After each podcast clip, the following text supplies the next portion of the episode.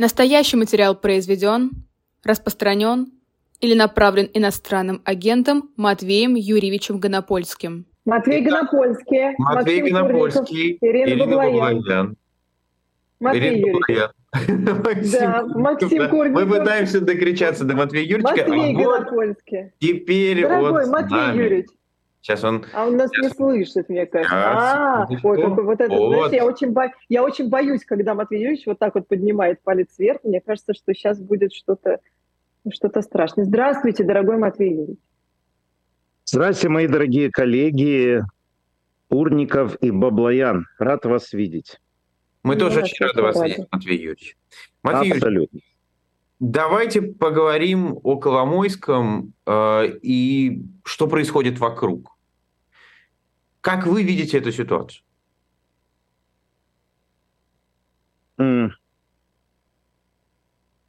Я ее вижу довольно просто. Я бы ее разделил на две части. Первая часть э, связана с тем, что э, Коломойский от- отец, фактически отец Зеленского во власти.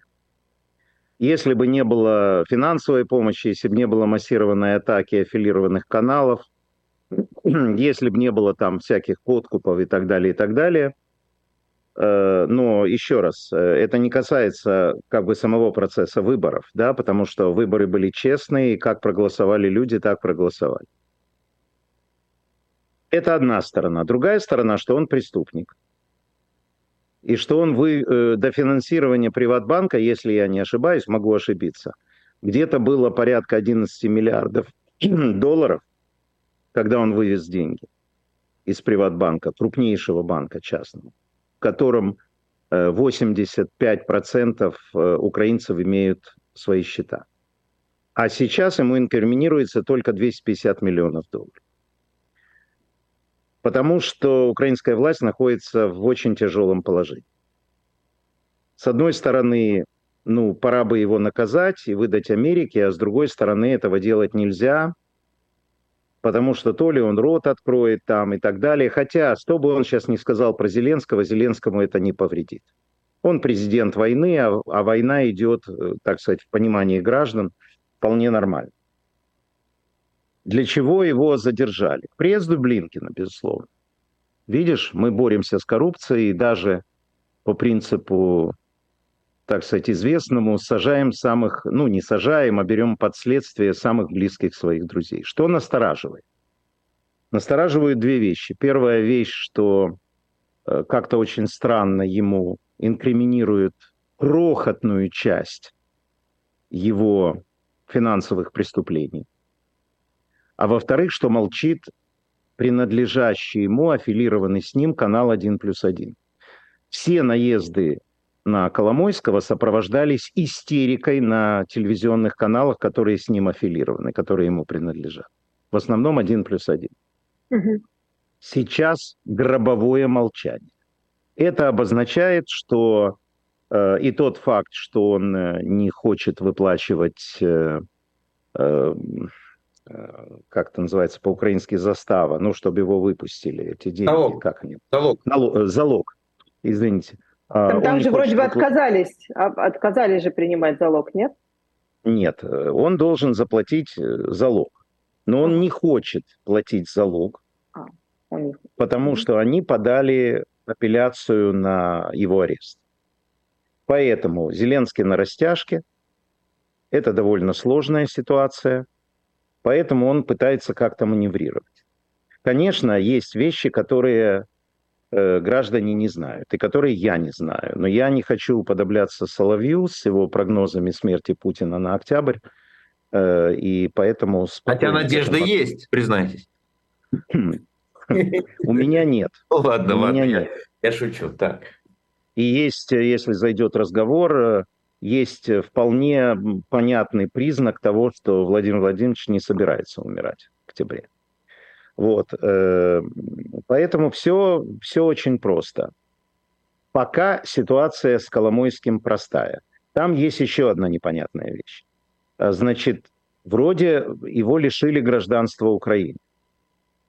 И он теперь гражданин Кипра и Израиля. Но и так было в суде. А когда его задерживали, то задерживали как гражданина Украины. В общем, короче говоря, темна вода в облыцах, как говорится. Посмотрим, что будет дальше. Простите, а таких, Мат... как Коломойский, да. да. да а давай, таких, давай. как Коломойский, Матвей Юрьевич, таких, такие еще есть олигархи, которые вот в мире есть. Нет, в, Украине. Есть. В Украине, в Украине. Медов, например. Э, нет, в Украине подобного нет. Дело в том, что э, другие олигархи, они так или иначе владели какой-то собственностью и так далее. Ну, Ахметов, например, ему принадлежал Мариуполь практически полностью и так далее. Но э, вот такого вот варианта беззастенчивого поведения беззастенчивого игрока это, конечно, только Коломойский. Но он фигура такая, значит, особая. Хотя он очень он очень много делал для Украины, ну, это понятно, да, то есть делал, но знаете как, вот, так сказать, делаешь что-то для кого, но и не забываешь про свои интересы. Но государство, конечно, вот в связи с Приватбанком, в связи с выводом оттуда денег, это, конечно, поступок его совершенно невероятный, который очень сильно ударил все-таки 11 миллиардов долларов, они на улице не валялись. Юрьевич, а чтобы, чтобы просто было понимание, это эти 11 миллиардов, про которые вы говорите, это люди потеряли, то есть вот у людей были на счетах, у людей сгорели, они не смогли получить? Нет, нет, нет, что, поскольку вот 80... Сейчас объясню. Поскольку 85... Значит, еще раз, мы не будем разбирать бизнес-модель, когда выводятся средства. Мы этим сейчас заниматься не будем. Я просто хочу понять, какое социальное напряжение из-за этого? Социального напряжения не было, потому что украинская власть поняла, что может быть социальное, э, значит, социальное напряжение, если ситуацию не исправить. Поэтому посчитали 11, еще раз говорю, я могу ошибаться в сумме, понимаете, да, вот в сумме. Поэтому посчитали, сколько недофинансирования. То есть он вывел деньги людей. И там образовалась ну, дыра. Образовалась дыра, но эту дыру никто не заметил, потому что было мгновенно принято решение дофинансировать этот банк. За счет государства. За счет государства. И сейчас им руководит государство. Это стал государственный банк. Все Люди банк. этого не заметили. Угу. Угу. И вот теперь государство, по идее, должно найти, а куда делись эти деньги и наказать виновного. Совершенно верно, чем оно и частично занимается. Посмотрим, посмотрим, что из этого получится. Матвей Юрьевич, а насколько, ну, на ваш взгляд, такое решение о задержании э, Коломойского могло не то чтобы даже с ведома, а именно с согласия Зеленского происходить? Конечно. Конечно. Безусловно, э, Э, я бы сказал так, возможно, не было согласия, но было вот как у Путина. Mm-hmm. Давайте нападем на Украину и убьем украинцев. Путин, ну попробуйте. И кивнул головой. Действуйте по закону, он мог сказать. Действуйте по закону. Ну, да. да. Вот действуйте по закону. Вот и все. Э, и сейчас это не, не так важно. Потому что э, Зеленский очень далеко. Он президент войны. Он ходит э, с, э, ходит с Блинкиным, сейчас поедет на сессию ООН и так далее. Он, это я без иронии говорю, он занимается важным делом, он президент войны. Войну надо выиграть. Вот и все. Ну вот сейчас сказали американцы, что дадут дальнобойные ракеты. Ну, наверное, это Атакамс. Ну, наконец-то. Спасибо им. Это вообще важное, важное событие для Украины, Матвей Юрьевич? Какое? Арест Коломойского. Ну, с одной стороны, э, это дела давно минувших дней, предание старины глубокой. Но с другой стороны, э, даже в обществе, хотя это сделано больше для Запада, понимаете, э, в обществе должно быть понимание, что, ну, что в Украине существует какая-то справедливость как в демократическом государстве. Кроме того, это формально важно, потому что без санкций против Коломойского, ну вдумайтесь, его выдачи как преступника требуют Соединенные Штаты Америки. А в Киеве он гуляет по Крещатику. Разве так можно? Разве после этого есть шанс попасть в НАТО? Разве mm-hmm. есть после этого шанс попасть в европейское сообщество? Конечно же нет.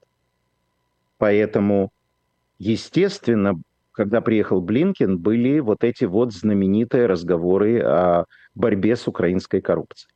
Угу. Ну а и все. Штатам он зачем? Что он против них сделал? А, там сложная история, там преступление на территории Соединенных Штатов Америки. По подложным документам он владел недвижимостью такой офисной угу. в Соединенных Штатах Америки, насколько я помню. Что-то приблизительно такое. То есть мошенничество. Вот по статье мошенничества... Ну, естественно, в крупных. Сколько ну, стоит торговый центр? Ну, да.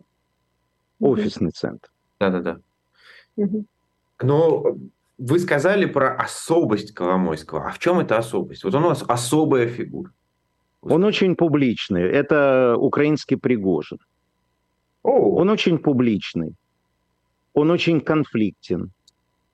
Э, он выносит, выносил конфликты на публику. Вспомните знаменитую передачу, я не знаю, видели вы или нет, э, «Свобода слова» Савика Шустера, где в прямом эфире он обвинял его, в, тот обвинял его, что, значит, а в одном, а этот обвинял его в другом.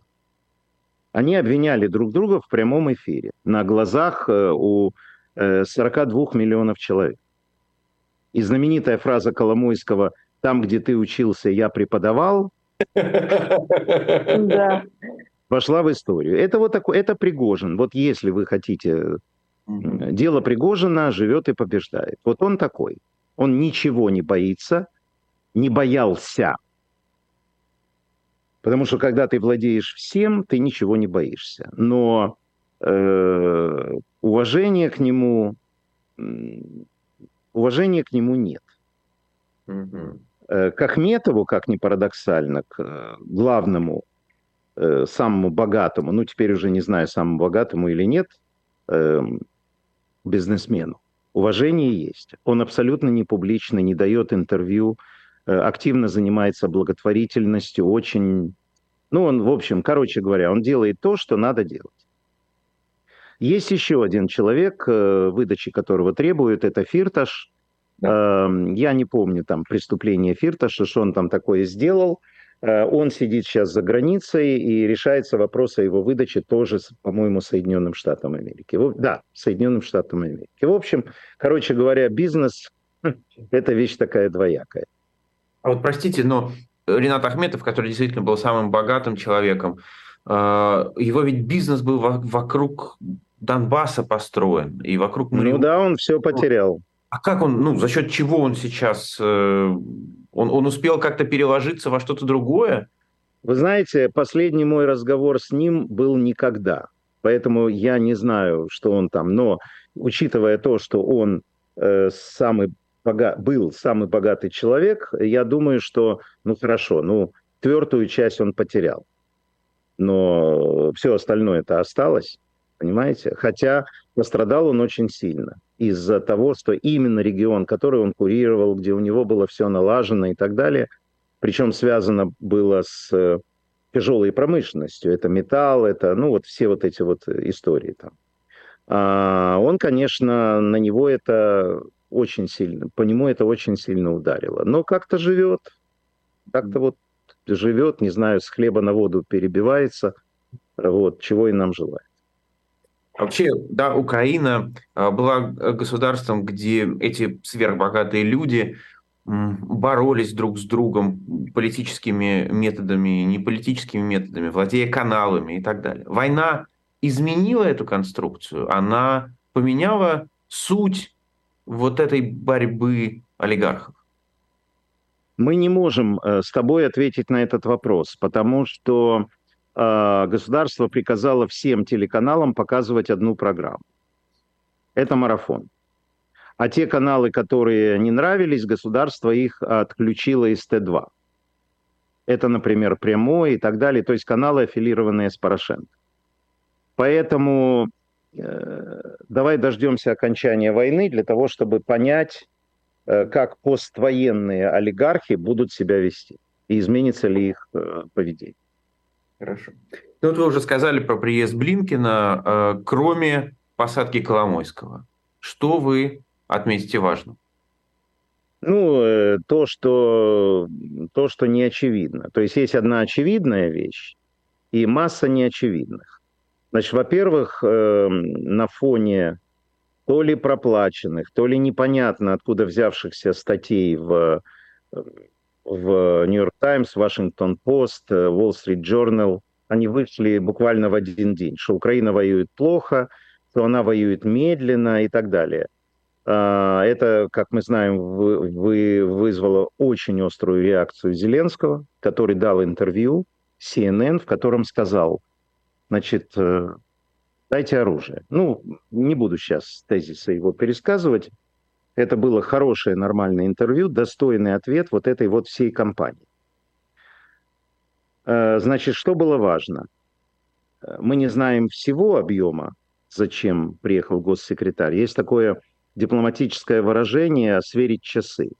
Ну, правда, часы разные бывают. Бывают часы Победы, бывает Лонжин. Вот они как-то сверяли часы.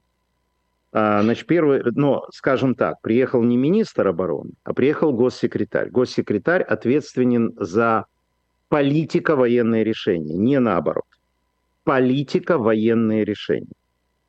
Поэтому, э, первое, что он сделал, и это было правильно. Вообще, я хочу тебе сказать, что когда приезжает такой высокопоставленный чиновник, нужно внимательно следить за словами, которые он говорит, за поведением, которое он делает. Вот эти тупые э, овцы э, в российской пропаганде, они из визита э, Блинкина с э, министром иностранных дел Кулебой в Макдональдс – они его обсмеяли и так далее. Э, козлы, они просто не поняли, зачем он был в Макдональдсе, э, потому что они неграмотные, кроме фразы «на Вашингтон» ничего не знают. Если зайдет разговор, я объясню, зачем они ходили в Макдональдс. Значит, первое, что сделал Блинкин. Блинкин сказал, что мы удовлетворены восхищены, как Украина ведет боевые действия. Я не точно по тексту говорю.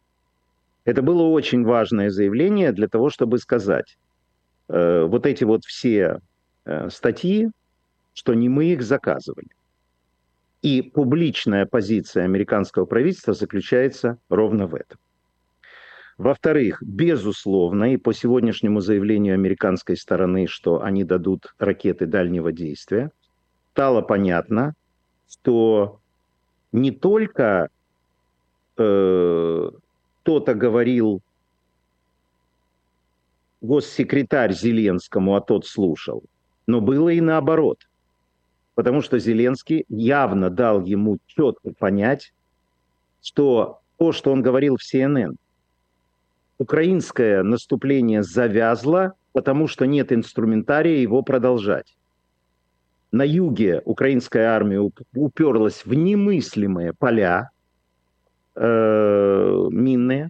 А когда ты начинаешь разми- разминировать все это дело, то тебя начинают стрелять. Ведь в чем задача нынешнего этапа войны? Дойти до Азовского моря, перекрыть дорогу жизни. Тогда судьба Крыма будет полностью решена. И они окажутся в котле, им придется сдаваться, не знаю, что там уже будет с ним. А этого не происходит, потому что украинская армия не может отодвинуть артиллерию э, россиян дальше. И гибнут украинцы. А украинцы это не мясо.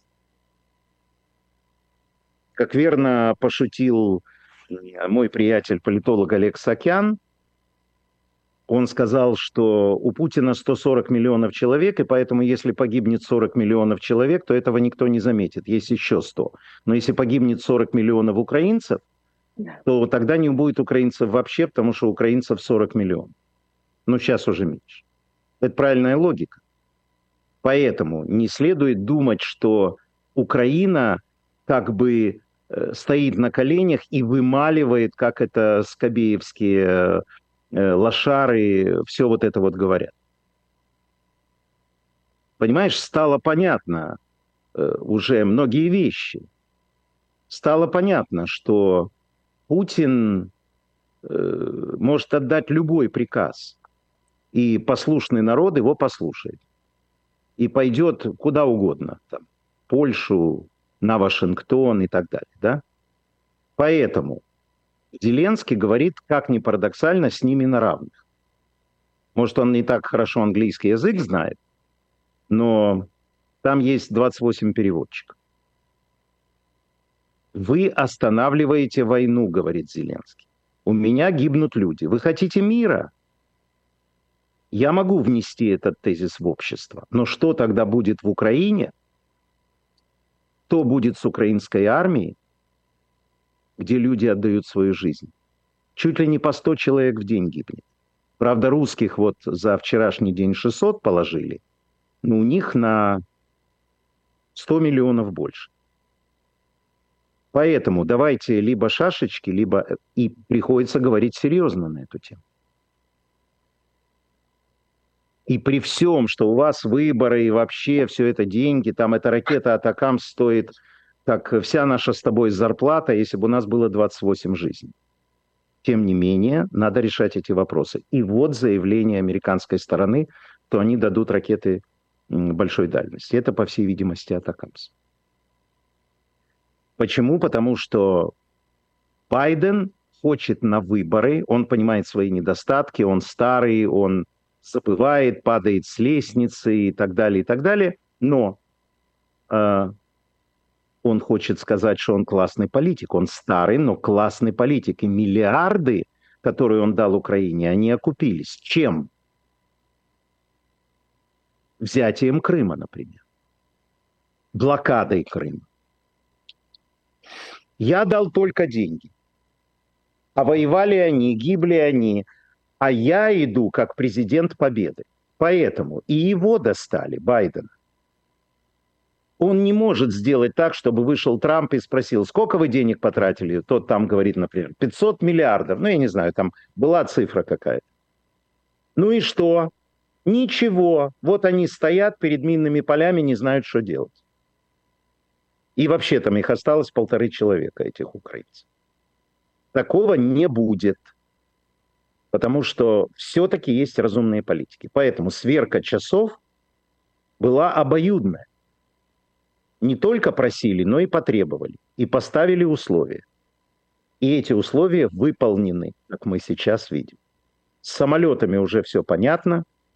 Тут помнишь, как э, в каком это фильме «Нам бы день простоять до ночи». А, это у Гайдара. «Нам бы день простоять до ночи продержаться». Конечно, украинцы на это согласны. Но давайте, хватит вам вот эти вот, так сказать, э, не перейти красную линию. Путин уже перешел все красные. Поэтому смысл визита был вот ровно вот такой. Сверка часов только по, по разным параметрам. Матвей Юрьевич, а как звучит это условие? То есть если вы нам не поставите, то что? Ничего, Путин победит. Все очень просто.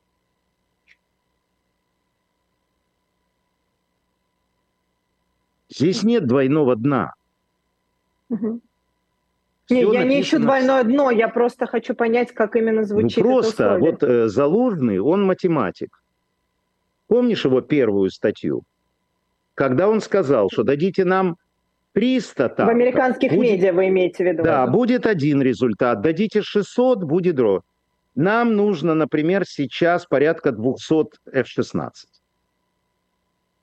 200. Угу. Почему? Потому что одни работают на Э, там же огромный фронт, они же заходят, понимаешь, со всех сторон. Где-то F-16 сдерживает, где-то он воюет, так сказать, э, противоракетно, где-то он обеспечивает поддержку продвижения э, э, украинских войск, где-то он подавляет ПВО противника. Ну, э, не, не, утром деньги, вечером стулья. Вечером деньги, утром стулья. Ильф и Петров все правильно написали. Матвей Юрьевич, вы сказали, что э, не случайно они пошли именно в Макдональдс. А, да, это очень смешная история.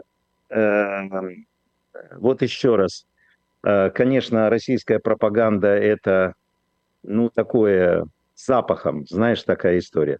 Я посмотрел фрагменты, вчера в своем стриме показал, где Марков, где они смеются над тем, что э, они сидят в Макдональдсе, не могли его нормально на, накормить. Как будешь видеть Маркова, передай ему, что он э, дурак на букву «М». И всем им тоже передай. На самом деле, ну вот, вот понимаешь, пропаганда оглупляет. Она, ну, тем более, когда у тебя задача, вот что бы ни сделали, э, есть такое украинское выражение, кто всравсь, невистка. Ну, не буду его переводить, я думаю, поняли, да? Это такое вот, значит. Э, почему они пошли в Макдональдс? Это был важный политический поход.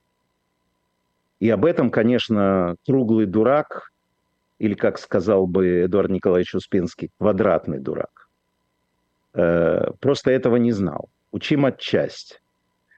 Дело в том, что Kentucky Fried Chicken, KFC, в Украине работала все время и ничего не сокращала.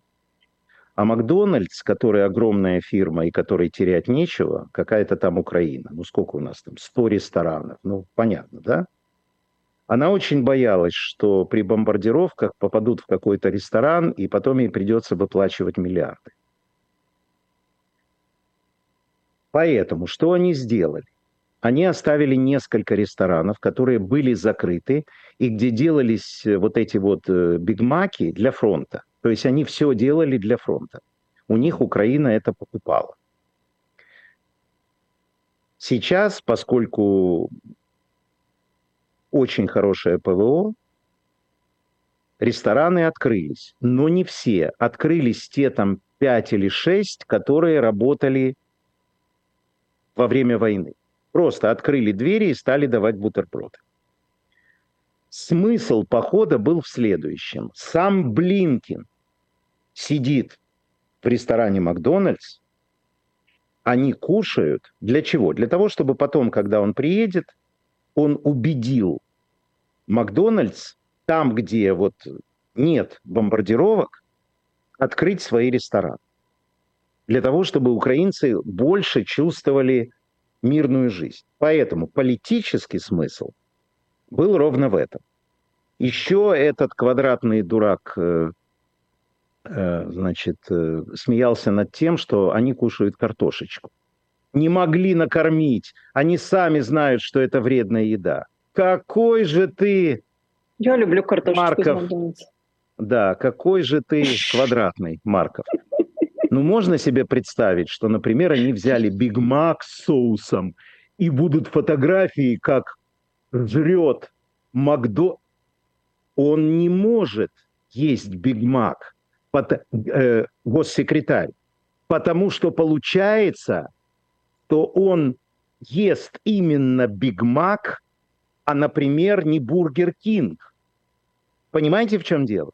То есть это будет реклама Э, реклама Макдональдс. И это будет использовано против Байдена во время выборов. Конечно, Кроме Горбачева, того, наверное, ненавидят за а рекламу. А если он соусом э, ляпнется соусом, вот уж Марков будет рад. Поэтому они взяли два пакетика картошечки, они говорили о политике, шутили, там какие-то странные шутки были, не суть. После этого они... Что? Про похмелье, которое?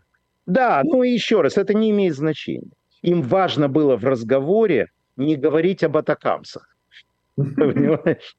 Поэтому они говорили о похмелье.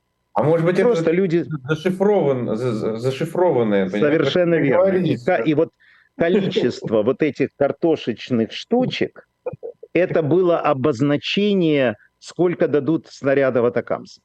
Я да. все это понимаю. Короче говоря, рискованный шаг в политическом смысле. Но Блинкен на это пошел. Потому что руководство Макдональдса далеко, понимаешь, и они не занимаются вопросами там, что у вас, бомбят, не бомбят. Мы свое вот сделали, вот это самое. Но платить и, миллиарды за убитых... Память, по-моему, руководство Макдональдса в Канаде вообще. Они, они, они да, это канадская, это канадская фирма. Ну вот э, дело же не в том, где они. Понятно, что у них есть представитель в Украине и так далее. Но нажать надо было. И я очень рад, что они это сделали. Это для Украины очень важно. Не менее важно, чем атакамсы. Любой признак мирной жизни невероятно важен для Украины. Матвей Юрьевич, хочу ужасный вопрос у вас спросить. Как вы думаете, почему Владимир Путин так зациклен на еврейском вопросе? Он болен. Вот мой ответ. Он болен. То есть э, ему хочется как-то унизить Зеленского, показать, что он плохой. Э, то есть тут есть две вещи. Первое, его желание, вот то, что он говорил, а второе, тормоза, которые ему не дает сделать э, его болезнь. У него, по всей видимости, у него, по всей видимости, какая-то шизофрения или что-то такое. Он, безусловно, болен. Потому что президент в здравом уме не может делать э, такие заявления, которые делает он. Почему? Потому что они ударяют по еврейской общине э, э, Внутри. России. Да. Да, безусловно. Я вообще не обсуждал это. Он просто больной человек. Он маньяк. Он шизофреник, маньяк. Я думаю, что в каком-то провинциальном городе он бы убивал, насиловал женщин, если бы у него стояло. И э, на этом бы все закончилось, и как Чикатило его бы посадили. А сейчас он не Чикатило, а президент. Ну, будем верить Соловью, что ему остался только октябрь. Но Чикатило меньше людей пострадало. Матвей Юрьевич, ну, мне просто интересно, вы львовский еврей, который живет в Киеве, когда слышите вот эти фразы про то, что Запад посадил специально, значит, еврея... Этнического еврея пере... да, спрятать героизацию нацизма. Вот просто первая мысль какая? Он болен. Это первая и последняя мысль. Но он больной, он больной человек, он сошел с ума. Никто ему не может войти, его связать, заткнуть кляп в рот и, и сделать медицинское свидетельство. Ну, все это знают, но это повтор истории со Сталином. Я вдруг, кстати, вспомнил. Сталин, Сталин который... Тоже, тоже еврей, да? То есть это, и олигархи есть еврейского происхождения. И Понимаешь, в чем дело? Запад, Запад накачал, что ли, их? В чем твоя, в чем твоя сейчас ошибка? Ты, перев... ты пытаешься исследовать больного по его деяниям. Это огромная ошибка. Это не имеет значения. Он может завтра, ну, конечно, этого не будет, потому что его остановят. Там использовать ядерное оружие, объявить всеобщую мобилизацию.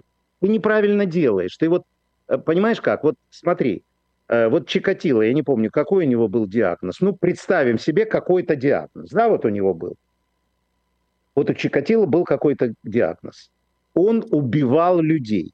А ты сейчас говоришь, как же он может убивать людей? Как ты к этому относишься? Я никак к этому не отношусь, потому что он болен был, Чикатило. Понимаешь, в чем дело? Он может Путин все, что угодно сказать. Это не первый его высер по поводу евреев, как ты знаешь, второй или третий. И некоторые говорят, боже мой, он стал антисемитом, он стал в, использовать еврейскую карту. Он не антисемит.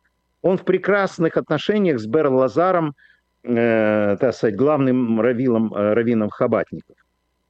Нормально, он э, да не говорил бы это, потому что еврейская же община как-то должна отреагировать.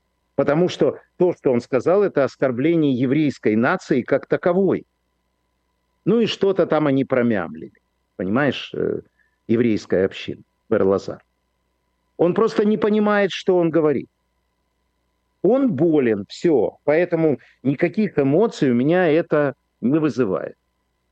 Галоперидол. Вот что бы он ни сказал, что бы он ни сделал, галоперидол. И это не самая большая фишка. А когда он говорит, что экономика России растет, а когда он говорит, что надо, это же просто с ума можно сойти. А когда он сказал фразу что мы проведем скоростную дорогу по всем территориям, которые присоединены, и закончим э, в Крыму. Разве это не больной человек? А вот эта вот фраза, я сейчас посмотрю, я не помню, я это стер или нет. Я вчера это говорил в, в Путин. Тут желательно точно сказать э, вот эту вот фразу. Понимаешь, он не соображает, что он говорит. Сейчас, а, вот я смотрю, извините, короткая пауза. Я, наверное, стер. Я пока вам расскажу, что... что у Чикатила не было никаких психических заболеваний, но его болезнь называлась гомици... э, г... Господи, э, гомицидомания. Это желание убивать. Ну а разве это не болезнь? Ну, говорят, что экспертиза, да. да, э, да. Я не нашел, значит, ну, но я помню дословно. Путин поручил правительству проработать вопрос о создании в России суперкомпьютеров. Все логично. Ну а что, мне а нравится. Матвей Юрьевич, что не так? Что плохого? Нет, ну я же вам сказал это не для того, чтобы вы по этому поводу шутили. Понятно, что это, ну понятно же, что это говорит больной человек. Матвей Юрьевич, расскажите нам про нового министра обороны Украины. Как вы себе объясняете, почему ушел в отставку предыдущий? Здесь э, не то, что я себе представляю, а то, что сказал Зеленский. Зеленский сказал, что Резников хорошо работал, но существует шлейф негативный Министерства культуры, э, культуры Министерства обороны, и надо э, менять людей. И он поменял на Умеров. Э, значит, э, Резников очень позитивный персонаж, я его лично знаю – э, никак я ему не могу приписать какие-то коррупционные скандалы, может быть, невнимательность, нерасторопность, э, там, отсутствие контроля и так далее. Могу представить себе. Э, и неудивительно, что когда он пришел в Верховную Раду э, для отчета, зал встал, и все ему аплодировали, ну, кроме оппозиции потому что у оппозиции есть политическая фишка, мы его не назначали, и мы как бы не признаем действия власти. Но это то, что делают обычно все. Это раз. Вторая история. Умеров. Э, ну, во-первых, крымский татарин, который стал министром важнейшим для жизни Украины. Это очень важная вещь и моральная поддержка крымских татар. Вторая вещь. Он был главой агентства по недвижимости. Оно как-то по-другому называется, я не помню. Но, в общем, короче говоря, он занимался государственной собственностью. Вот. И он там довел порядок. Ну и его выступление в Верховной Раде, где он сказал полностью уничтожить коррупцию, а, цифровизация вооруженных сил и там еще что-то. Ну, в общем, абсолютно логично и так далее, и так далее. Поэтому никаких особых претензий нет, его единогласно утвердили, и все как бы все идет своим путем. Я его не знаю, но судя по отзывам близких мне людей э, из политических э, в Украине, они говорят, что у этого человека нет, эм, так сказать, каких-то подозрений и так далее, и так далее. Ну, в общем, короче говоря, я позитивно к этому отношусь. Это тоже к приезду Блинки? Нет. Ну, в каком-то смысле. В каком-то смысле. Потому что скандалы в Министерство обороны такого не может быть, потому что они дают деньги на оружие. Понимаешь? Поэтому да, было так сделано. А настоящее отношение к нему, к Резникову, мы увидим чуть позже, потому что если его назначат, как планируют послом в Британии, а это посол в Британии, это важнейшая история, там пустое место, тогда, значит, мы понимаем, если не назначат, значит, что-то такое все-таки было вокруг него. Но если, опять же, говорить о, о сменах таких, да, Министерство культуры, а, Министерство обороны.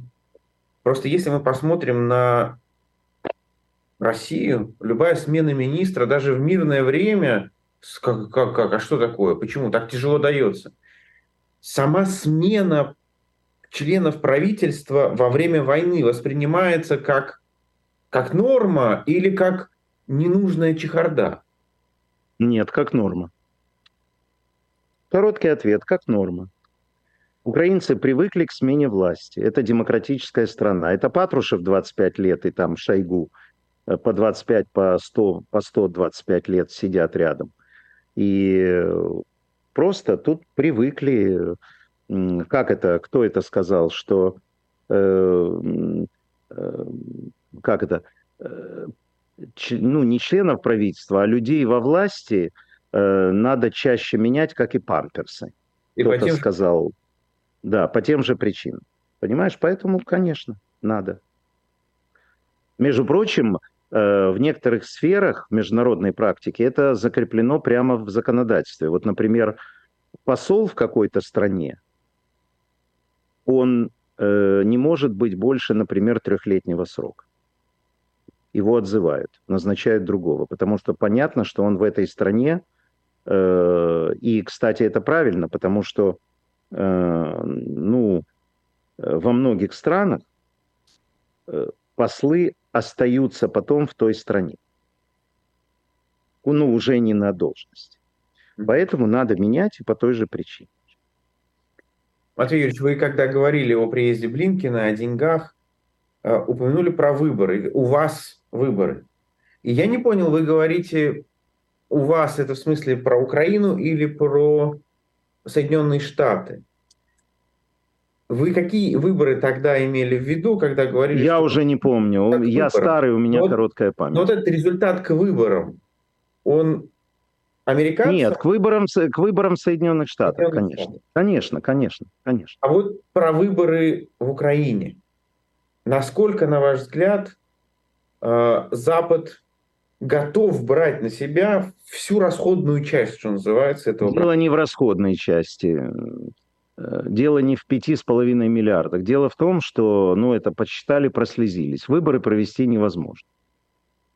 Вот была очень активная дискуссия, и все пришли к, выб... к, вы... к выбору.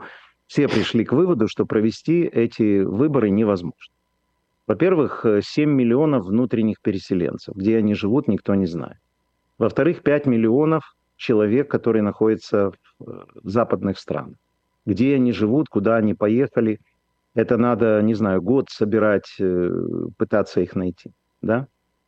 А, третье э, – это наблюдатели. Значит, это же как-то должно быть, да, чтобы были наблюдатели. Дальше, участие военных. Половина населения Украины, там мужчины, да, воюют на фронте. Нельзя же их исключить. Значит, там должны быть наблюдатели, естественно, будет бомбардировка России и так далее, и так далее. Все это понятно, да? Но самое главное, почему выборов не может быть, можно подправить законодательство, можно сделать. Самое главное, то выборы – это выборы между разными кандидатами. Значит, во-первых, должны разные партии заявить о своем участии. Заявили. А потом они должны, должны, обязаны критиковать власть. Потому что именно в этом заключается суть политики. Я хочу быть первым, а он – дерьмо. Но это же невозможно в этих условиях. Как? Я не понимаю, каким образом? Что, э, Порошенко и Зеленский опять выйдут на стадион, и Порошенко будет говорить, э, ты дурак, ты не то делаешь, э, вот, а Зеленский будет говорить, что я не то делаю, да, а потом Зеленский будет говорить, а ты продаешь конфеты, вот это вот, вот такое вот устроить? Значит, это, сейчас я договорю, это да. невозможно, и этого не будет. Потому что Зеленский сейчас президент, президент войны, э, самый, естественно, авторитетный человек в Украине в силу обстоятельств. Э, и поэтому устроить предвыборную вакханалию, где сливать про него компромат э, в то время, как он потом едет к Байдену, да вы что, этого не было и не будет. Кроме того, есть еще один важный фактор, что э, как проводить голосование на отторгнутых территориях. Короче говоря, все указывает на то, что э, вот э, закончится война, тогда будем делать выбор. Там сейчас, там сейчас проходит какое-то голосование, непонятно какое. Ну, пусть проходит. Территория. Матвей Юрьевич, Это а... называется голосование старой еврейской поговоркой «писи, сиротки, хаси». Матвеевич, вот вы, конечно, правильно говорите, абсолютно Зеленский президент воюющей страны, и я думаю, что это не то, чтобы очень такая, ну, Господи, как, как выразиться, что это ну, очень желанная должность сейчас, честно говоря. А неужели есть желающие, или вообще есть же желающие, которые хотели бы сейчас побороться за президентство воюющей страны? Тот же самый Порошенко. Ну, я с Порошенко чай не пью, я его видел, по-моему, год назад. А, еще раз, желающие стать главными есть всегда. И ты это прекрасно понимаешь. Любой хочет стать президентом и мечтает об этом. И считает, что он это сделает лучше. Есть люди более образованные, чем Зеленский. Есть люди с колоссальным дипломатическим опытом. Есть много людей в Украине, да? Серьезная, мощная страна в смысле дипломатического корпуса, в смысле интеллектуалов и так далее. Но так сложились обстоятельства. Поэтому свои желания засунь куда-нибудь. То есть выборов не будет? Это, это уже решено? Я думаю, что, я думаю, что выборов не будет. Это дестабилизирует Украину и сделает их в любом случае нелегитимными. По причинам, которые я сказал. Тоже опасная штука.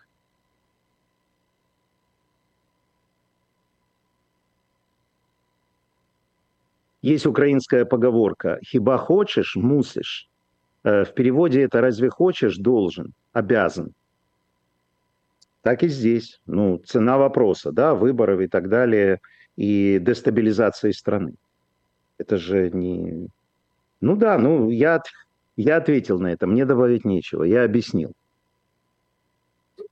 Ну вот, э, тем не менее, Ирина спросила про людей, которые, может быть, не то чтобы хотят, но есть ли кто-то, кто вот за, может быть, за эти годы вырос, а может быть кто-то, кто налился как-то по-новому. А кто сейчас вообще политические лидеры Украины, которые могут претендовать на самые высокие должности? Понимаешь, в чем дело? Ты задаешь э, такой, ну как бы сказать, некорректный вопрос. Все договорились о том, что они не выпендриваются, что есть некое руководство Украины, которое сейчас является руководством Украины и ведет страну к победе. Поэтому никто ни в одной телепередаче тебе не скажет, вот если были бы выборы, я э, там, выдвинул себя в президент. Но ну, я знаю таких 5-6 человек из разных партий. И э, сюда, кстати, не входит э, Порошенко. Ну, я имею в виду, кроме Порошенко, еще 5-6 человек. Вполне готовые быть президентами страны, но мирной страны. Угу. Давайте тогда... Закон... Закончится война, будут выборы.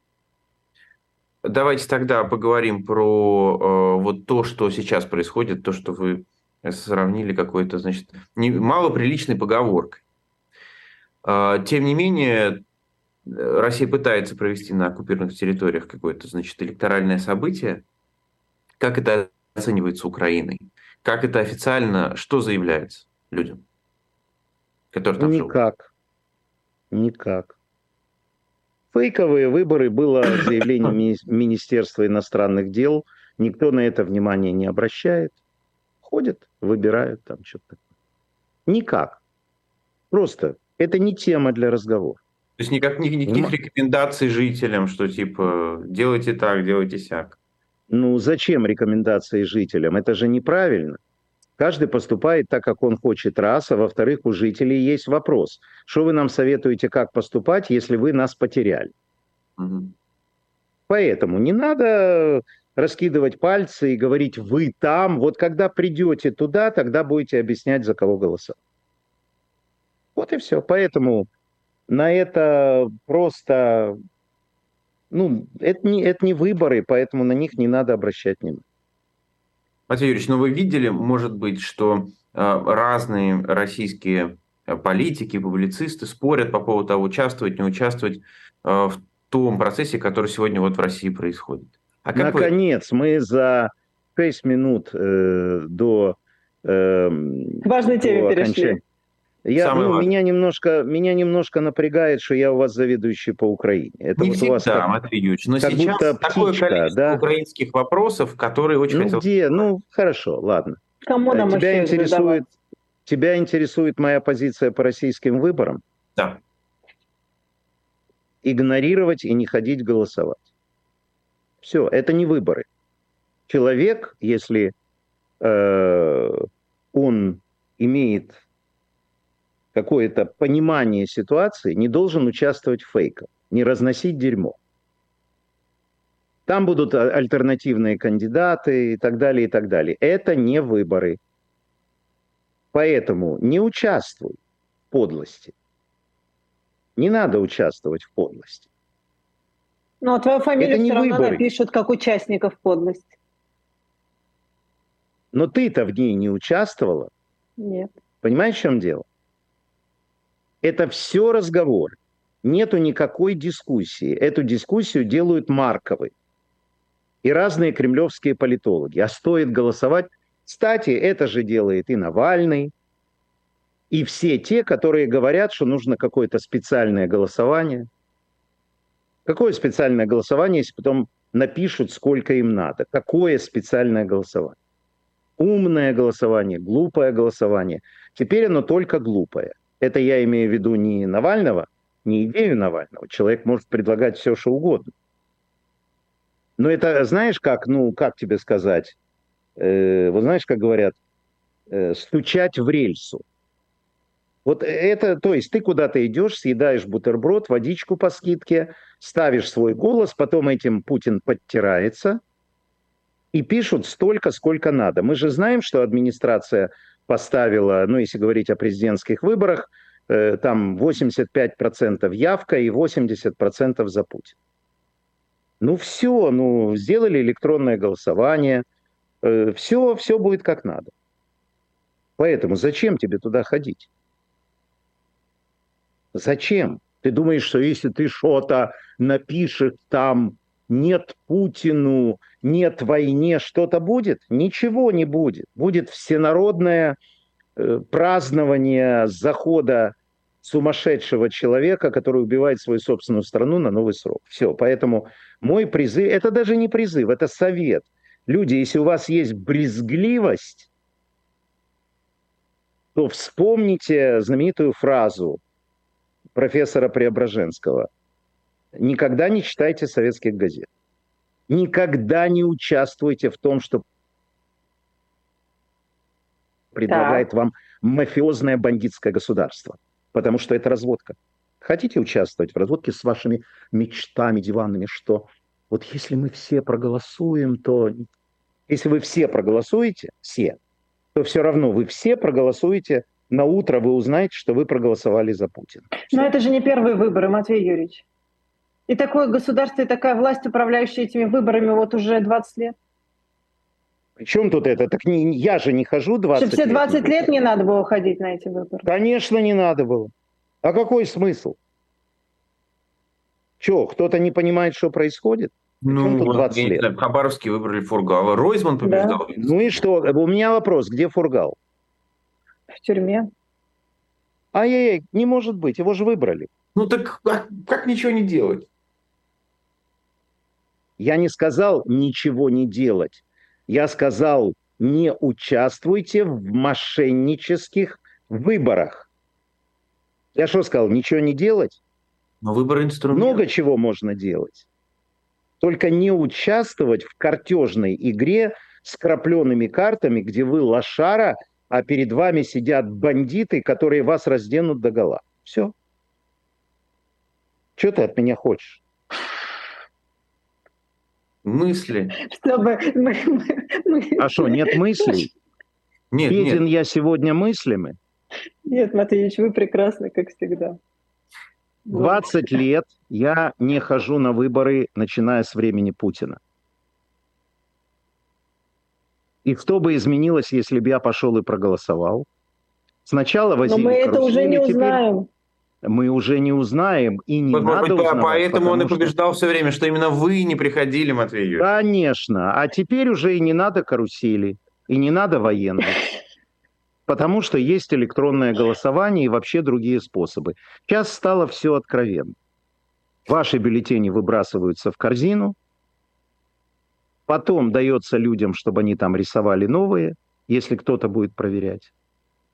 А ставится результат, который нужен. И мы с вами увидим этот. Ну, может быть, напишут немножко меньше, потому что явно на них падет подозрение, что они вот сказали 80% там типа поддержки. Если будет 80, ну это вообще палево. Значит, они, ну, сделают там 78. Ну, все. Война продолжается, люди гибнут, на граждан срут, зато мы великие. Заканчиваем Остается на надеяться, Вашингтон. Остается надеяться, что когда-нибудь этот всемогущий Запад э, возьмет и поставит э, во главу Российской Федерации этнического еврея, и все, и все изменится. Нет, в России это не будет. Россия антисемитская страна. Хотя э, уровень... Тоже была, тоже была. Однако, видите, прошло сколько? Лет 40, и все изменилось. Ну, ну да, я понимаю, Украина, но это был государственный антисемитизм. А в Российской Федерации он естественный. Это в силу исторических обстоятельств и так далее, и так далее. То есть, э, еще раз, я ничего не, не хочу сказать, но я, например, считаю, что Российской Федерацией должен управлять русский.